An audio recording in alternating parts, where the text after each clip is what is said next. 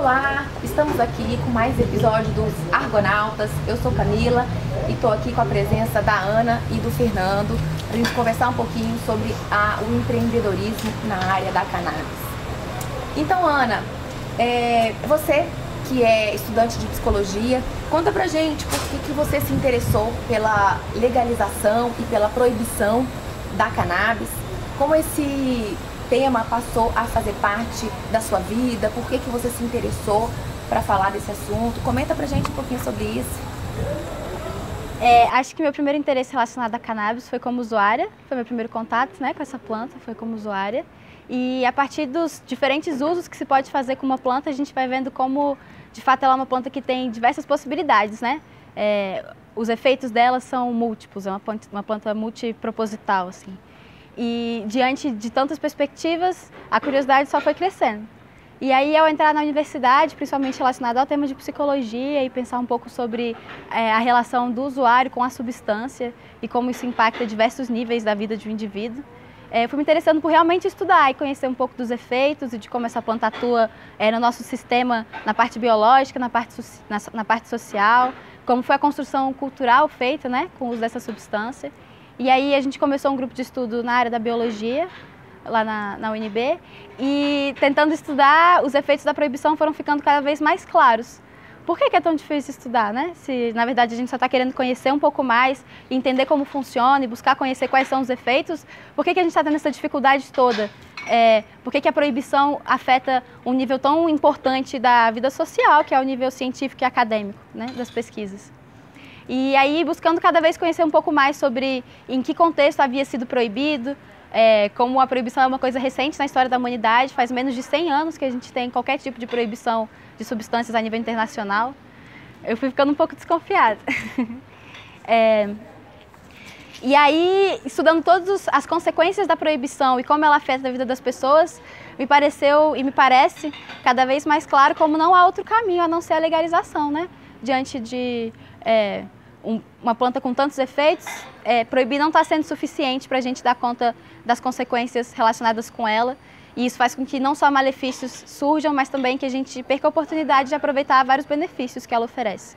Então a legalização parece realmente ser o caminho mais é, seguro para a gente estar tá trabalhando com, essas. Legal, legal.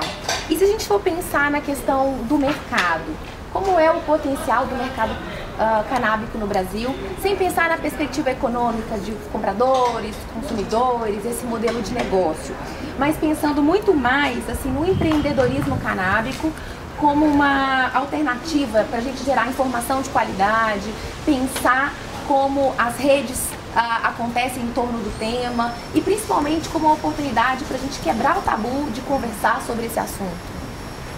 É, eu acho sempre engraçado quando eu escuto falar sobre empreendedorismo canábico como se fosse uma coisa nova, porque na verdade desde sempre a gente tem empreendedorismo canábico, né? É, é uma coisa realmente que está relacionada à evolução da espécie da humana, né? O Homo sapiens chegou no planeta Terra muito depois da cannabis, então tudo que a gente conhece como desenvolvimento é, é posterior a essa planta. E durante muitos séculos a gente teve o empreendedorismo que girava em torno não só dessa, mas de várias outras substâncias, e não só no nível de consumo com efeitos psicoativos, de uso cerimonial, social e religioso, mas de fato como uma commodity que é, resulta em produtos muito importantes para a sobrevivência de uma sociedade. Então, embora a gente tenha tido esse uso durante muitos séculos e a proibição tenha afetado a forma que esse mercado se regula, durante a proibição a gente também não deixou de ter esse mercado, né? Esse mercado continuou existindo e só o que aconteceu foi que muita informação foi suprimida. E que foram justamente as redes e as pessoas que estão envolvidas com o mercado da cannabis que garantiram a resistência e a sobrevivência da continuidade dos saberes envolvidos com a planta, das formas de... É, das coisas importantes a se considerar no comércio, né, no mercado da planta, quais são as características de cultivo, de uso, de é, efeitos, todas essas informações, todo esse conhecimento, ele foi transmitido justamente é, por essa rede de colaboradores que garantiram que é, isso não se perdesse, independente da perseguição, da proibição, da omissão e da criação de informação falsa. Então, é, eu acho que esse empreendedorismo canábico ele sempre existiu, inclusive no Brasil, apesar de ser um país recente, e que o que garantiu a manutenção dele foi justamente essa rede de colaboradores. Então, embora a gente tenha diversas possibilidades é, financeiras, de retorno financeiro e de investimento que são gritantes nesse momento, é, o que mais me parece surpreendente em relação à cannabis é como também há oportunidade de outras formas de organização e de associação que não são excludentes desse modelo. Então, a gente surge com essa nova legalização e com essa nova perspectiva que a sociedade está tendo dessa planta, várias possibilidades de é, pessoas que foram marginalizadas durante tantos anos serem incluídas nesse processo, ou e pessoas que não foram marginalizadas, pessoas que estiveram incluídas também. Enfim, acho que é um mercado que tem espaço para todo mundo e que, portanto, a lógica colaborativa só tem a contribuir, porque... A voz dessas é, exatamente. E como uma responsabilidade mesmo. Tem 80 anos que existe uma política de drogas que, embora atinja todo mundo de forma muito abrangente, é muito seletiva na sua atuação. Então, há várias gerações tem pessoas sendo marginalizadas e a vida controlada em inúmeros aspectos, é, seja pelo sistema carcerário, judiciário, socioeducativo, mas que tem essa interferência significativa na vida, na sua vida, na vida da sua família, em razão desse instrumento do governo, né? E que é, é uma grande oportunidade a legalização para a gente só excluir essas pessoas. Então, sempre que a gente está falando de empreendedorismo canábico, é, me parece uma nova esperança da gente estar tá incluindo a população nisso e trocando informações para que esse, essas redes sejam conscientes mesmo. Trazer a população para o debate. Né? Claro, dar voz, né? Sim. Exatamente. Fernando, é, Brasília vai receber o primeiro clube social de cannabis, que é uma iniciativa do Grow Room. Eu queria discutir um pouquinho sobre esse assunto, comente sobre a iniciativa e também por que Brasília ser escolhida para essa iniciativa pioneira. É, na verdade, o que acontece? Brasília é porque parte das pessoas que estão nesse, nesse engajamento né, para fazer acontecer o clube estão aqui em Brasília mesmo. Né? É, tem a questão estratégica também, mas isso não foi o fator determinante, mas aqui a vantagem é a gente está perto né, da Câmara, está perto da Anvisa, então os debates ficam muito mais próximos também com o Tribunal Superior é, Federal. Então, o que acontece? Na verdade, essa, eu acho que a, a grande questão aí foi o nome, né? Que é o clube social. Porque como a, questão medicinal a gente considera que já está bem avançada, então o Grohum, que já lida aí desde 2002 com essa parte de ativismo da, da legalização no país, ele resolveu, a gente resolveu realmente entrar também agora com a questão social. Falando que é possível, né? Porque é o que acontece agora. É, Aí as pessoas que estão na parte medicinal estão protegidas e o usuário ainda continua sendo classificado como traficante. Então tem que mostrar que também tem pessoas que não estão só atrás dessa questão medicinal. Ou a gente também não pode deixar banalizar a questão medicinal. Que pessoas que são usuárias né, e não tem nenhuma questão medicinal vão começar a procurar as questões medicinais para tentar um resguardo. Então a gente quer mostrar realmente que tem esse lado social. Então aqui não é nenhuma invenção que o Grurum está fazendo. Se vocês olharem, existe a COD, né, que é a coligação de, de drogas e acesso a drogas da União Europeia. Então a gente basicamente viu esse modelo de lá e fez algumas adaptações para cá. Então, desde 2015, a gente vem trabalhando esse modelo aqui. A gente tem mapeado tanto cultivadores quanto usuários que estão dispostos a colocar-se à frente, porque você tem que se declarar usuário, né? É, é um grande diferencial. E aí a gente agora está fazendo o quê? Jogando na mídia, vamos vir com as estruturas físicas e a gente vai vendo. Uma coisa até para deixar clara, não é que porque está se montando um clube, qualquer pessoa vai vir, se cadastrar e ter acesso ali. Não é isso. Pessoas que já cultivam, grupo de pessoas que já fazem o uso, eles podem procurar a questão de, de uma associação para se resguardar e não procurar outras existentes para tentar procurar esse resguardo. Isso é um grande diferencial. Mas e como é que funciona? Assim, a pessoa que está se interessado em unir a esse grupo, como é, como é que ela faz para ter acesso a essa informação ou para mesmo fazer parte desse? É, pode procurar a gente através do Grow Room. É, fazer parte do clube não é possível, tá? Então você, ela pode criar um outro clube dela. Ah. É o que a gente incentiva agora que sejam criados mais clubes. Mais clubes. É, porque na verdade o que acontece? A gente for analisar alguns até modelos da Espanha, os clubes que foram mais abertos, né, que aceitavam qualquer tipo de associado, não foram tão restritos nisso, tiveram alguns problemas com o tráfico mesmo, com uma certa regulamentação e liberação lá. Então a gente está tomando muito cuidado. É, é, muito difícil eu te dizer exatamente como vai, vai funcionar. Porque acontece, a partir do momento que a gente começa a trocar informação com outras pessoas, uma coisa é a informação que você passa, outra é como ela entende aquela informação e como ela vai implementar aquela informação. Então eu estava até comentando com as pessoas que hoje o que acontece? A gente vai colocar em prática um modelo que a gente considera que a gente minimiza o risco jurídico, tanto dos usuários quanto dos cultivadores. Aí, daqui a alguns anos, se as pessoas que seguirem realmente esse modelo e for se tornando efetivo, se alguém tiver algum problema judicial e a gente conseguir provar que ali não teve crime, não teve nada, eu te falo que o modelo está funcionando. Então é um risco que as pessoas correm ainda, né? É, só que é uma prevenção jurídica que a gente já considera possível de se estabelecendo aos poucos no país. Agora, se você me falar assim, ainda é crime, ainda é proibido, é, mas eu acho difícil alguém que seguir as regras, por exemplo, fique preso por causa desse tipo de coisa. Eu sei que tem algumas questões ligadas a dos clubes ligadas à oferta e demanda. Uhum. Como é que vocês lidam com isso, assim, com a quantidade? Como é, como é que isso é, é regulado entre vocês nesse no clube? É, na verdade, esses são modelos que estão acontecendo. O que a gente faz é que você tem um rateio das contas e da produção. Né? Então você não tem a venda, é, o excesso não tem venda, não tem nada. Você provavelmente vai distribuir isso entre os membros e eles contribuem dividindo as contas do estabelecimento para manter aquilo. Né? Até porque a gente não sabe, é, não posso dizer para você que um dia a gente é, aumentando essa cultura do clube, se não tem alguém que faça algum clube em morro e continue fazendo tráfico, entendeu?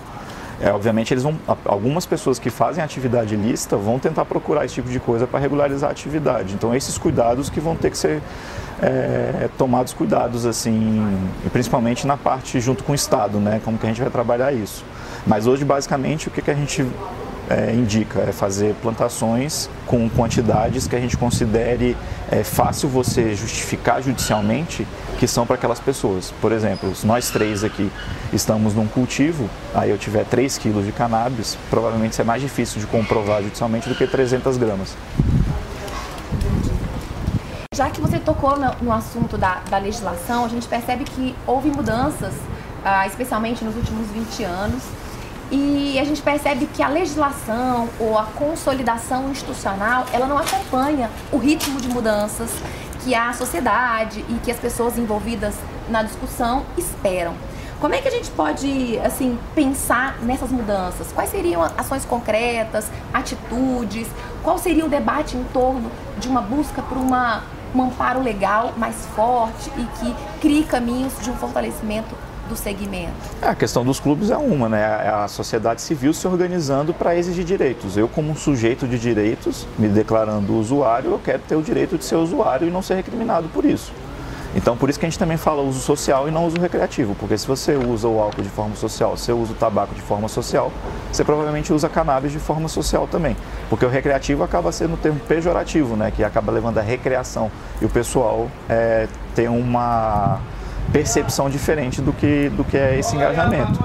Mas além dessa, dessa, dessa luta civil, eu acho que você falou 20 anos, mas eu considero que mais fortemente nos últimos 10 anos, né? Que quando veio a lei de drogas 11.343 de 2006, é, o que acontece? Você teve a primeira vez que é uma despenalização do usuário, né? Você no artigo 28, você ainda é crime ser usuário de drogas, como você plantar ou cultivar, semear drogas, né, para seu uso próprio, para seu consumo pessoal, também é considerado uso. Só que acontece? Você não tem penas que retirem a sua liberdade, ou seja, a detenção, a reclusão, que são as penas tradicionais, elas são é, trocadas por, por penas socioeducativas. Então você tem uma admoestação verbal, você paga, você participa de uma palestra. Inclusive as regras da ENCODE é essa. A partir do momento que um país tem essa despenalização, né, você começa a poder introduzir esse modelo dos clubes. Por isso que a gente vem seguindo é, modelos jurídicos e adequando à realidade. É, muito disso acontece porque quando você já analisa o artigo 33 nessa questão de drogas, o parágrafo terceiro fala que que se a gente consumir a, as drogas, né, mesmo que ou passar droga, mesmo que gratuitamente para pessoas do nosso ciclo pessoal, isso é considerado tráfico, com penas de, salvo engano, seis meses a dois anos de detenção.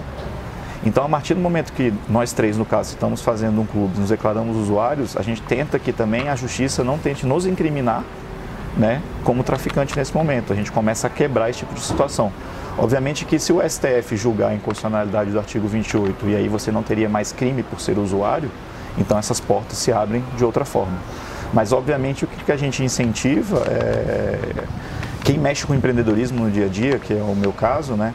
O que, que a gente percebe? Que essas tendências todas e essa evolução toda que você está tendo no mundo, se a gente não começa a lutar por esses direitos agora, e eu não falo só da questão da cannabis e sim, mas tudo que se tem em volta, você perde mercado.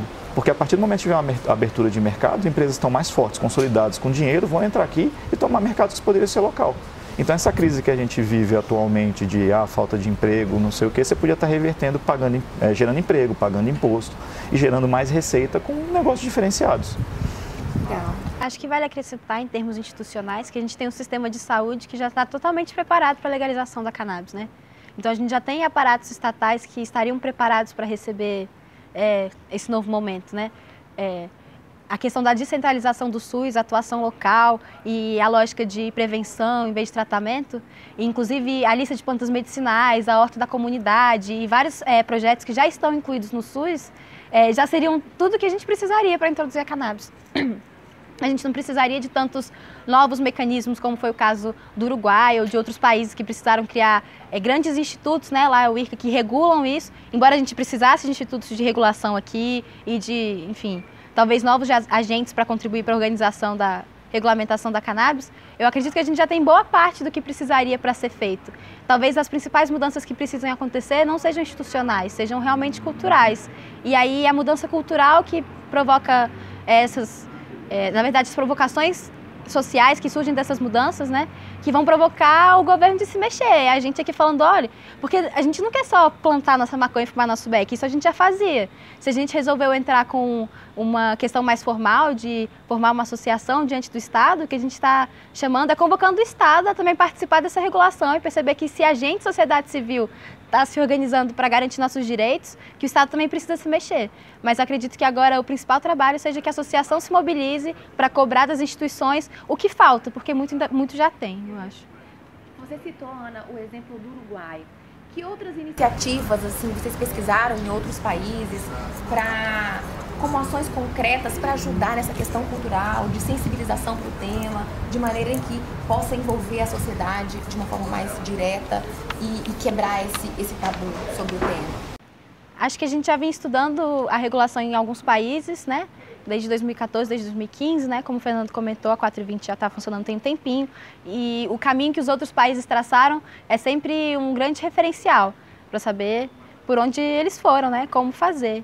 E muitas das coisas foram tentadas aqui no Brasil antes, mas eu acho que o maior exemplo que a gente tem olhando os países de fora é justamente perceber que cada país encontrou o seu jeitinho de legalizar, porque os contextos são realmente bem específicos e as variedades de situações são enormes. Então a gente tem várias semelhanças, por exemplo, na Colômbia, que é um país que está passando por um processo de regulamentação muito importante, que tem um impacto significativo na violência, no tráfico. A gente percebe como as cooperativas dos indígenas, que foram tantos anos escravizados para a produção de maconha, exportação para os países desenvolvidos, estão agora é, mudando seus cultivos para o cânhamo legalizado, é, ganhando autonomia com esse tipo de cultivo e utilizando as técnicas que eles passaram tantos anos aprendendo. Né? Eles já têm expertise e agora eles só estão sendo realmente empoderados com algo que eles já faziam. Isso é uma coisa que me parece muito positiva para o Brasil. É um exemplo que a gente olha e percebe como as populações vulneráveis podem ser incluídas. É, o Chile também não teve uma mudança legal é, muito grande, eles não passaram por uma reforma política. Eles só utilizaram as brechas que são muito parecidas com as brechas legais que a gente tem e apostaram no autocultivo. Então eles têm um trabalho muito forte de é, indicar cada pessoa, não, galera, vai lá, cada um cultiva, tem várias palestras sobre como fazer o óleo, sobre os tratamentos. Então eles conseguiram garantir que, independente de estado, independente de lei, independente de, de clube, é, cada pessoa aprendesse a plantar, produzir seu remédio e se tratar com isso. O Uruguai já tem esse caso em que o Estado está muito mais relacionado né, com a produção, com a regulamentação, e aí, embora eles é, permitam tanto o autocultivo quanto os clubes, têm as farmácias e tem é, vários programas de redução de danos e de acompanhamento do uso de substâncias feito pelo Estado, né? Mas os exemplos são diversos e para cada um a gente dá uma olhada e tenta, né? adaptar a realidade claro. do brasileiro. Mas o que a gente viu de mais importante é que a gente tem que estar tá aqui, na nossa casa, trabalhando com os nossos problemas e vendo daqui, que é a forma mais garantida de dar certo mesmo. Legal. E assim, considerando que você trata também esse tema na universidade, enquanto pesquisadora, tem acompanhado esses debates no âmbito acadêmico, eu queria que você compartilhasse com a gente um pouco como é que está o uso medicinal. Qual é, quais são as perspectivas para para o uso medicinal? Como é o cenário? Tem um cenário otimista em relação à utilização da cannabis para fins medicinais? É, acho que vale a pena a gente esclarecer um pouco do que seria esse termo né, da cannabis medicinal, do uso medicinal da cannabis. Eu gosto sempre de pensar que não, a gente não está restringindo a cannabis a um uso médico, ao paradigma biomédico de tratamento de saúde de doença, mas que na verdade a cannabis está expandindo o significado do termo médico, né? Então que ela vem justamente demonstrar como o que a gente entende como saúde e doença é algo muito mais amplo. É, é muito difícil falar de cannabis medicinal sem a gente entender que a gente tem um sistema endocannabinoide, que é o principal foco de estudo na universidade. Então, acho que nesse tema da cannabis medicinal é muito importante a gente relembrar que a gente tem um sistema endocannabinoide e que atua independente de qualquer uso de substância. Então, quem nunca nem ouviu falar de cannabis também tem um sistema endocannabinoide que tem receptores e o nosso corpo produz substâncias análogas às produzidas na planta. Então, é, o nosso funcionamento ele está totalmente atrelado às componentes que tem na planta se a gente é, realmente compreende o nível de importância disso, a gente vai perceber que os tratamentos feitos com medicamentos à base de cannabis, eles têm potencial para tratar praticamente todas as doenças do nosso corpo. Porque a gente tem receptores desse sistema endocannabinoide no sistema nervoso central, no sistema nervoso periférico, no osso, no músculo, em todos os lugares que você puder imaginar. Então, a, é, o, loca o, local de atuação do, da cannabis, no caso, é imenso, porque o sistema endocannabinoide é muito amplo e muito extenso a atuação no corpo. E, embora é, seja muito difuso a gente falar assim, ah, dá para muita coisa, é, em termos científicos, a gente tem algumas doenças, algumas enfermidades que têm tratamento que já foram mais é, estudados, já tiveram mais pesquisas científicas feitas é, sobre ele e os resultados são mais contundentes. É, principalmente o câncer, né? O Alzheimer também está aí. Agora, a epilepsia e o autismo, que são é, os casos que a gente mais vê na televisão, não tem tantas evidências científicas, porque os estudos são praticamente todos clínicos. Então, embora as evidências clínicas sejam muito gritantes, a gente ainda não tem, em termos estatísticos, uma, é, né, um resultado significativo de eficácia do tratamento de canabinoides. Mas eu acredito que é muito positiva a, as perspectivas que a gente tem de futuro da, da cannabis. É, eu vejo realmente as pessoas colocam como uma nova descoberta no nível da penicilina e de outros né, marcos da medicina que mudaram o curso do, da, da disciplina em si. E eu realmente acredito que o sistema endocannabinoide, não só a cannabis, a descoberta do sistema endocannabinoide seja um marco na ciência, seja um marco na medicina e que a gente poder modular esse sistema cannabinoide, cujo objetivo é a homeostase, então o objetivo desse sistema é o equilíbrio do corpo então, a gente garantir que a gente pode equilibrar esse sistema com uma planta que a gente cultiva no quintal de casa é realmente revolucionário tratar câncer com uma planta, né? Então, é, eu sempre fico muito animada com todos os resultados que a gente vê, mesmo os resultados que não indicam naquela direção que a gente esperava, porque eles sempre mostram que tem mais uma coisa para a gente aprender e nunca é óbvio, é sempre uma coisa muito complexa, assim, é uma farmacodinâmica muito rica mesmo. Uhum. Excelente. Eu queria abrir espaço para que vocês é, possam dar uma, passar alguma mensagem, queiram falar sobre algum tema que é sensível ao, aos estudantes ou às pessoas interessadas sobre, sobre o tema. Fernando, Ana, fiquem à vontade para fazer algum comentário e usar esse espaço também para essa parte de conscientização. A gente tem falado muito que a questão é, cultural, de sensibilizar, é o grande ponto né, para que esse tema avance? É, eu acho que basicamente é falar que se a pessoa acredita nesse mercado, né, o que a gente fala é que não precisa ter medo. É, se você procurar e estudar e se sustentar, tem bastante coisas aí que já estão acontecendo que não é o que a mídia comum diz, né? Que essa linguagem popular que a gente ainda está falando da, da, legalização, discutindo essa questão de usuário e tráfico, quem está nessa luta há muito tempo, a gente já vê que tem muitas evoluções. Então o que a gente realmente pede é que se você acredita nesse mercado é se informar e procurar ou os clubes ou através do Grohum, os meios de informações que já tem para se informar e entrar na causa e ajudar a criar mais força civil, né, para a gente lutar por esses direitos. E acho que chamando inclusive para essa luta, sim, relembrando que esse não é um tema pertinente só para quem fuma maconha ou só para pacientes que precisam é, de um remédio porque não tem nenhuma outra esperança. Na verdade, a política de drogas afeta a vida de todo mundo em níveis que a gente não imagina. A corrupção que acontece hoje é sustentada em grande parte por causa desse mercado é, ilícito que a gente não tem noção de para onde vai o dinheiro, o tanto de problemas sociais que ocorrem porque muito mais em razão da proibição do que da substância também são é, amplos na vida de todo mundo, não é uma coisa restrita. Então, acho que destruir essa ideia de que lutar pela política de drogas e pela legalização é uma coisa de maconheiro é muito importante, porque na verdade eu acho que é uma luta pertinente a qualquer um que quer ver uma sociedade mais justa, pessoas com mais acesso à saúde, menor corrupção, maior autonomia. E acredito que isso é o objetivo de muita gente, né? Então, olhar para a legalização da maconha como realmente um caminho da gente construir uma sociedade melhor, por mais utópico que pareça, eu realmente acredito nisso. Excelente. Queria muito agradecer a Ana e o Fernando pelas palavras e por compartilhar com a gente um pouco mais do que sabem do que militam sobre esse tema. Obrigada.